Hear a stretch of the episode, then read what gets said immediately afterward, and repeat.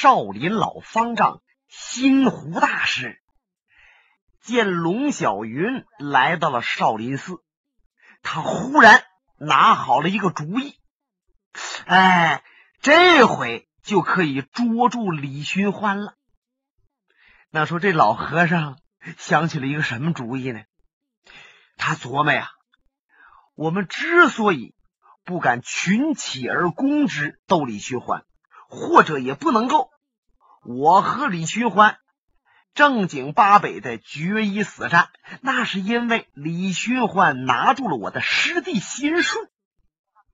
我们要一收拾他呢，他可能就害我的师弟，使得我们缩手缩脚。可是现在，我可以教龙小云一手能耐，我把我少林寺的绝技。一指禅传给他，这个孩子要到藏经阁见李寻欢，李寻欢未必戒备他。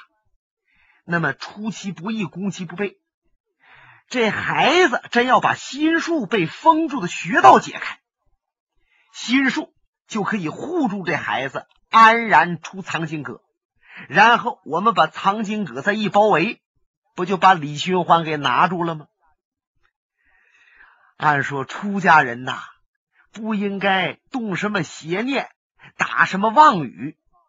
你看，谨记因妄杀盗酒嘛，这是五戒，不许撒谎啊。可是李寻欢这事儿把老和尚也闹得没办法了，这才想起这么个主意来。他马上把龙小云叫到了自己的净室。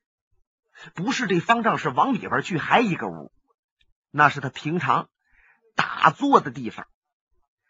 约有一个时辰，他才把这孩子呀带出来。哎呀，许多和尚一瞧，方才的龙小云那脸色很不好看，白刷刷的。可是现在，哎，小脸蛋红扑的，简直啊像变了个人儿一样。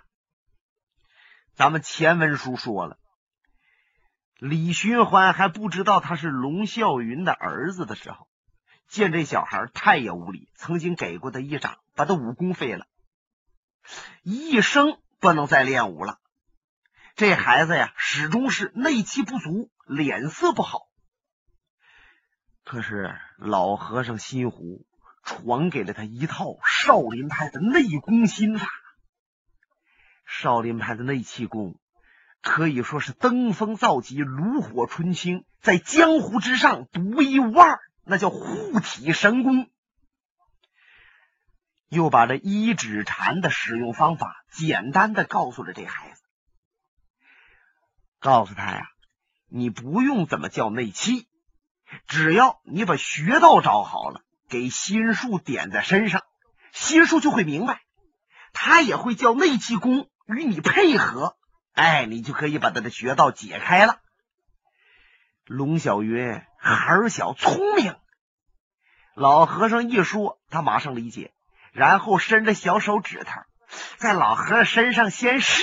哎，和尚乐了，哎，对对对对，完全正确，就是这么回事。你看这龙小云这孩子，这就是缘分呐，在少林寺得来了一指禅的神功。可是有一样，你无论一指禅怎么神，少林派内气功怎么了不得？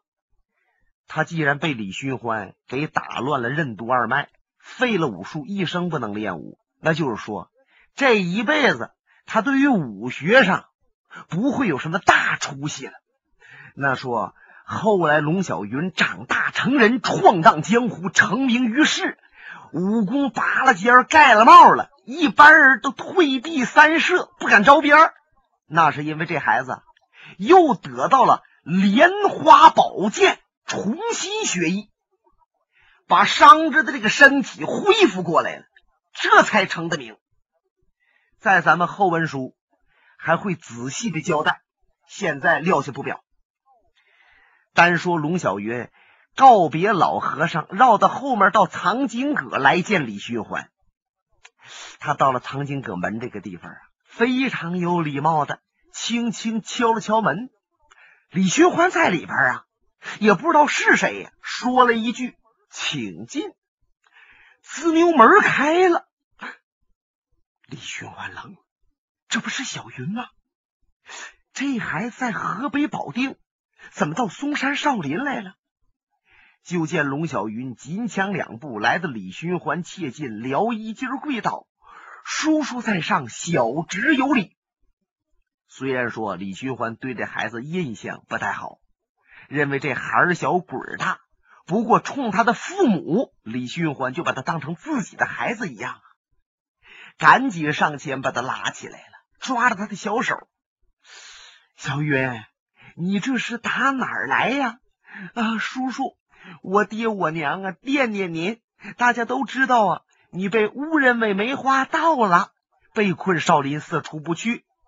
本来啊，我父母想到此处来，向众位高僧和各位剑侠们证明您不是梅花道。可是我母亲身体不好，卧床不起了。我父亲呢，嗯，给他煎汤熬药，陪着他出不来。呃，急切之下，把我给打发出来了。开始他们还惦念。说我呀，毕竟小，怕走丢了或者出别的事儿。可是我和他们一讲，我说我不也经常自己出外头玩吗？哎，后来我执意的说不让我来，我就偷着来。没办法，他们同意了。就这样，我来到嵩山。刚才啊，我已经见了众位高僧了。大家说呀，嗯，您也可能不是梅花道。叔叔，您放心吧，我一定给您洗清您的罪名啊。这孩子说这番话，虽然李寻欢没都相信，可是也感觉到心里边热乎辣的。想起林诗音卧床不起，他那心中一动，又想想龙啸云，还毕竟惦念自己吧，他的眼圈就红了。这龙小云呐，他说着呀，然后用手指旁边坐着的心树。啊，叔叔，这个和尚是谁呀？哦，这个和尚是少林寺的高僧心术。呃，叔叔把他学到点上了，不然的话，别人进来不就把叔叔杀了吗？啊，是这样啊。说着，他把小手从李寻欢的手里边啊抽回来了，有意无意的呀，他就慢慢往心术这边靠。来到老和尚身边了，他用手拍了拍老和尚的肩膀。哎呦，高僧啊，就您这么了不得，还让我叔叔给点中穴道了。我叔叔还是比您高吧？嗯，说着呀，他这身子就站在了李寻欢和心术的当中了。也就是说，他用身子把自己的手啊挡住。让李寻欢瞧不着，然后他一抬手指头，按着心湖所指点的那方法，他一点心术的胸膛大穴，这是华盖穴。好，按说心术本身内功就深，龙小云只要给他点正的一点，即使手指头的劲儿不强，这穴道也能够冲开。可是也不知道怎么着，这心术无动于衷，这孩子就着急了啊！他又使劲点了一下，心术脸色大变，不由得瞧了一瞧龙小云身背后站着的李寻欢，李寻欢也看出来了，心术脸色有变，他再一看，龙小云呐，正搁那比划呢，还这手指头。刘琦呀，较着劲，还给心术往身上点。李寻欢叹了一口气：“唉，小云，你这孩子一个人跑这来呀，太危险了。你不知道啊，少林寺这个地方是龙鱼混杂，我真怕你在这出事来来来，到叔叔这儿来坐。”说着。李寻欢拉着龙小云就到自己这边来了。龙小云那鼻洼鬓角都浸出了汗珠。哎呀，我这手劲很到家呀，怎么怎么没把这心术穴道解开呢？这是怎么回事？看来还是我的功夫不行。可是他心里这么想的呀。他回过头来，把身子依偎在李寻欢的怀里。叔叔，你看您出不去少林寺，我心里边就难过。我怎么能把您给救出去呢？宝贝儿啊，叔叔命大着呢，谁害我也害不了。主要是我惦念你呀。怎么办吧，你还是离开藏经阁去见众位高僧，请他们派人把你送下少林寺，把你送回保定你爹娘那里，你看行不行啊？叔叔，回不回家呀？这都没什么，我还得向他们说明。叔叔，您不是梅花道。嗯，好，那你去吧。哎，叔叔，我再给您磕个头。说着，这孩子趴下来，又给李寻欢呢磕了几个头，这才站起身离开藏经阁，到了方丈室。龙小月，藏经阁里边是一个人，等他到了方丈室，又变了一个人呀。就这小脸蛋儿，铁青啊！按说这么点一个孩子。都不应该有这么重的心思，可这孩子确实不同于一般的小孩。他上前给新湖方丈施礼：“大师不好了，您的那个师弟心术，他和李寻欢是同伙。”哦，新湖一听，往左右看看，新建、新珠、新灯和白小生这些人，他们这些人都一愣啊。那你怎么知道的，大师？我按照您教给我的方法，想把心术和尚那穴道解开，没想到我较了两次劲，我认为我手劲都到了，可是他这穴道就是不开。那这倒也没什么，并不能说明他就是李寻欢的同伙。可是他给李寻欢使眼色，我瞧着了。李寻欢把我扯到一边，使我不能再给心术解穴，请您。立刻闯到藏经阁，把这李寻欢和心术都拿住，不要再顾忌心术，不杀李寻欢了。说着，他这小脸蛋儿啊，泛出了一层紫光。新建在旁边一听，他那两眼闪亮，面带微笑，心想：这孩子来得好，真是天助我也。那说。少林寺里里外外，这到底是怎么回事啊？咱们叔叔的现在也需要把这盖儿啊揭开了。原来李寻欢被困少林寺的时候，那个心术和尚在藏经阁看着新梅高僧的遗体，是心术给李寻欢摆手，让李寻欢躲进藏经阁。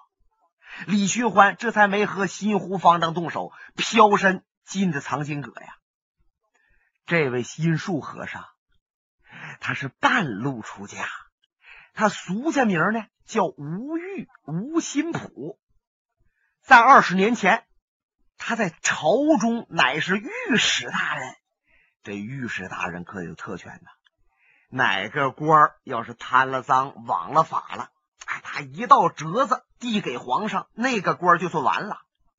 他是专门帮着皇上监督这些官员的。想当年，李寻欢中了探花，被皇上直接任用在朝廷做官。那一年呢，李寻欢才二十来岁呀，风流倜傥，才华横溢。不过年轻人呢，做事有的时候也冒失，他不太注意。人和人之间的关系，说话呀就得罪人了。那么当年的吴玉还不太了解李寻欢其人，他一看这个年轻人头上长角，身上带刺儿的，不行，得咔哧咔哧他。哎，在皇上面前呢，就给李寻欢参了一本。没想到李寻欢就因为他参着一本，还没等皇上说什么呢。他自己先呢不干了，李寻欢就此是辞官不做，归回老家河北保定。原来李寻欢瞧到这朝中啊，朝政废弛，纲纪败坏，豺狼当道，虎豹专权，皇上不正，大臣不明，完了，在这儿没有希望，灰心丧气，回到家把武学捡起来了，在绿林道是一举成名。可是后来呀，这吴玉也感到了，朝廷确实是不忠了，自己。想上为皇王，夫妻疆土；下为黎民，除其恶霸。可是你看看朝廷上下啊，就魏忠贤这些奸贼，你能够弹劾得了吗？你能够惹得起吗？干脆辞官吧！哎，他就辞官不做，退归林下。想到出家当和尚，这才投奔到嵩山少林寺。新湖大师把他收下了。赐法号叫心术，那光阴似箭，日月如梭，转眼间二十年过去了。现在心术也是一位得道的高僧。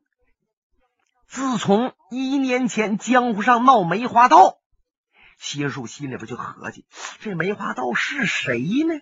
需不需要我们少林出力将其擒之？没成想。是搞来搞去，把这梅花道的名加在李寻欢身上了。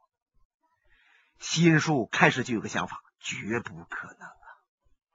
你别看想当年我参过李寻欢一本，后来我明白我参错了。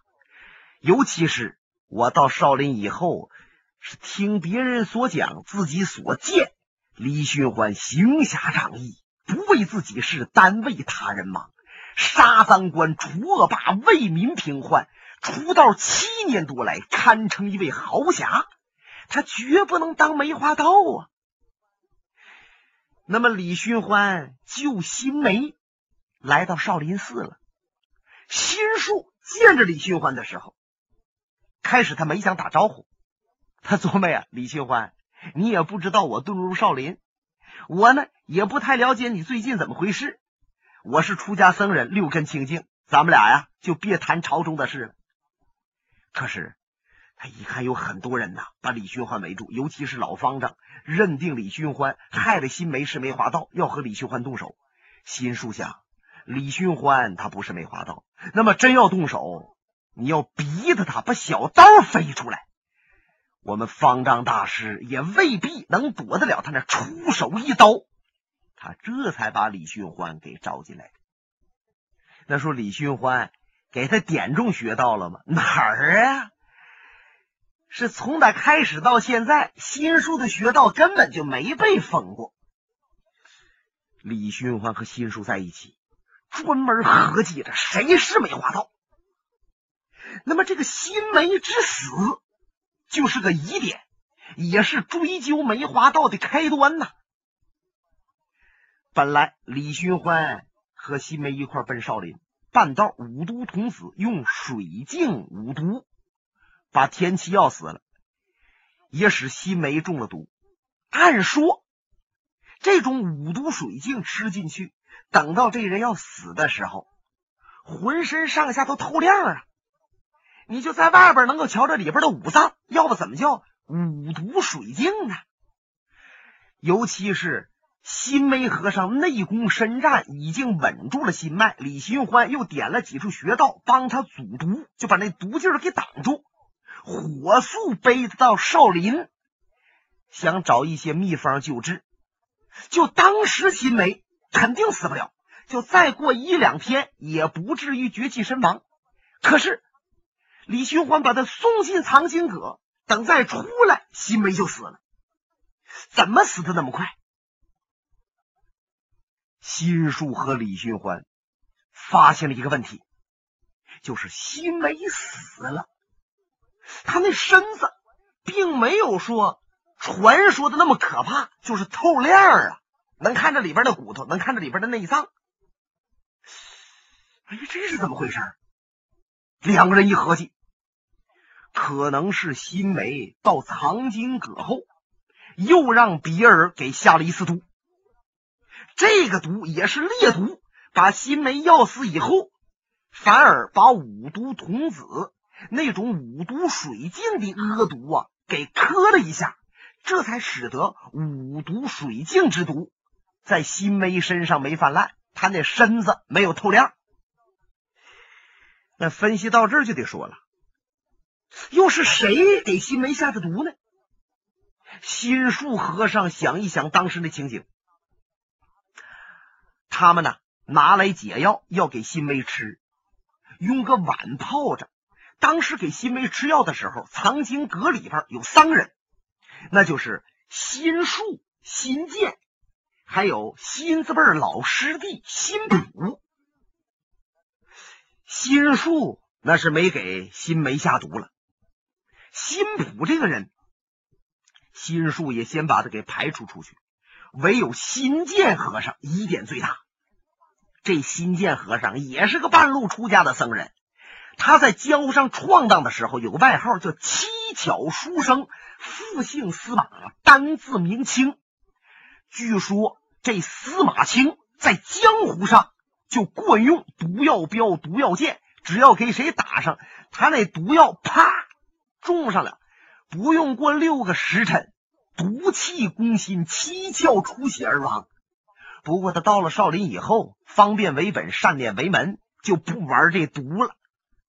那么，能不能是他心剑给新梅和尚下的毒呢？啊，这是其一。再者呀。在李寻欢到少林寺之前，少林寺出了一档子事儿，有几本秘籍丢了，不知道丢哪儿去了。那么藏经阁这个地方是新梅大师看的，就在前两日，新树在新梅的遗体那个衣服里边发现有个小本儿，他一想，不知道这本儿是怎么回事，写的是什么？瞧一瞧吧，一看。这个本都写着庙上的一些琐事，在最后这一页写着丢的那几本经书的名，然后下边写上了新建的法号，还拿笔左勾右划，好像是新梅在生前反复琢磨：哎呀，这秘籍到底是谁偷去了？能不能是新建？还一边想拿笔划，哎，就左一道右一道。好像是这个意思，尤其是在前几日，福建大侠孙越、孙浩通来到少林寺斗李寻欢，李寻欢并没想伤他，只是轻轻拿掌一撩，把他从藏经阁给打出去。没想到这新剑和尚飞身往前这一冲，接孙越，把孙越接到怀里边。孙越是鼻口窜血，绝气身亡。怎么他一接就把孙大侠给接死了呢？能不能是他叫内力把孙越给震死的？看样子就是如此。那么这种种疑点，李寻欢和新书认定，新建和尚是隐藏在少林寺里边的一个奸徒。那么。这新建到底和梅花道有没有关系？他到底想干什么？李寻欢他们还猜测不到。现在李寻欢就想在藏经阁里边待着，顺腕摸瓜，一定把新建这个皮呀给他扒开。那么龙小云闯到藏经阁，他给新书要解穴道，当然是妄想了。等他回到方丈室，和老方丈新湖一说，新树和李寻欢是同伙。新建在旁边，马上站起来了。阿弥陀佛，师兄啊！听这龙小云这么讲，我忽然想起前一阵子咱们庙里边丢了几本秘籍，那可是心术所到。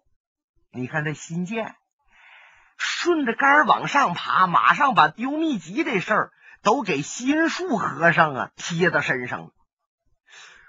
方丈是这些僧人们，你瞧我，我瞧你，都感觉到啊，这心里没底儿。怎么心术竟能背叛少林寺？老方丈心湖沉吟了半晌，阿弥陀佛，师弟心术皈依我佛多年，六根清净，不应该怀疑他呀。他这话音未落，旁边的白晓生拍掌大笑，哈哈哈哈哈！老方丈，不要议论心术是背叛少林还是忠于少林了。现在毛有一计，可以生擒李寻欢。本节目由哈尔滨大地评书艺术研究所研究录制。刚才播。